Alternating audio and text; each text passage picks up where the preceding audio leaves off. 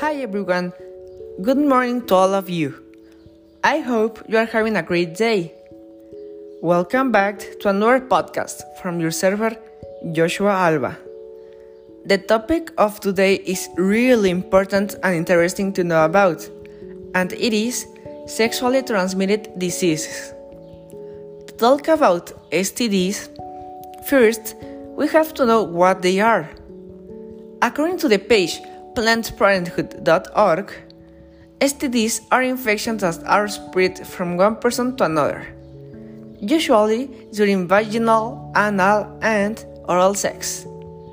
They are really common, and lots of people who have them don't have any symptoms. Without treatment, STDs can lead to serious health problems. But the good news is that getting tested is not a big deal and most of STDs are easy to treat. These are some examples of STDs herpes, gonorrhea, syphilis, human papillomavirus, etc.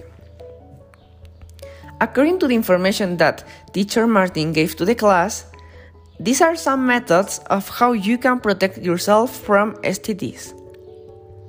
Abstinence. That means not having any vaginal, anal, or oral sex. It's okay to say no if you don't want to have any type of sex. Use condom. Knowing where to get condoms and how to use them correctly is an essential fact. It is not safe to stop using condoms unless you have both been tested for STDs. Monogamy.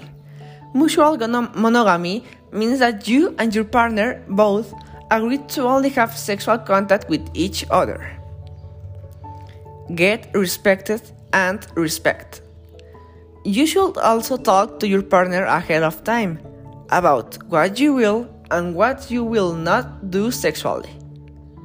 Your partner should always respect your right to say no to anything that the other doesn't feel right visit your doctor. Make sure you get the health care you need. Ask a doctor or a nurse about STD testing and about vaccines against HPV and hepatitis B.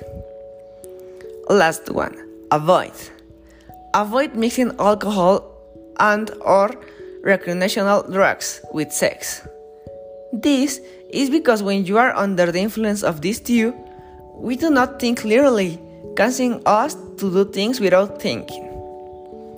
Some key factors in getting tested for STDs at least one time per year are if you have a history of sexually transmitted disease, STDs, and also if you have had unprotected sex, vaginal, anal, or oral with multiple or anonymous partners, or if you have had unprotected sex with a partner whose HIV status you did not know, positive or negative. My opinion. As I said from the beginning, knowing this information about STDs is very important and I will say is almost an obligation.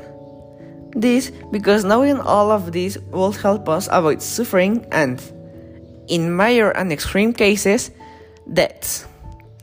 Remember, your life is not the only one in risk, it is also the life of the other person. Thanks for listening me another day. My name is Joshua Alva, and I am always grateful to have you here with me. I hope your day is still good. Thanks and goodbye.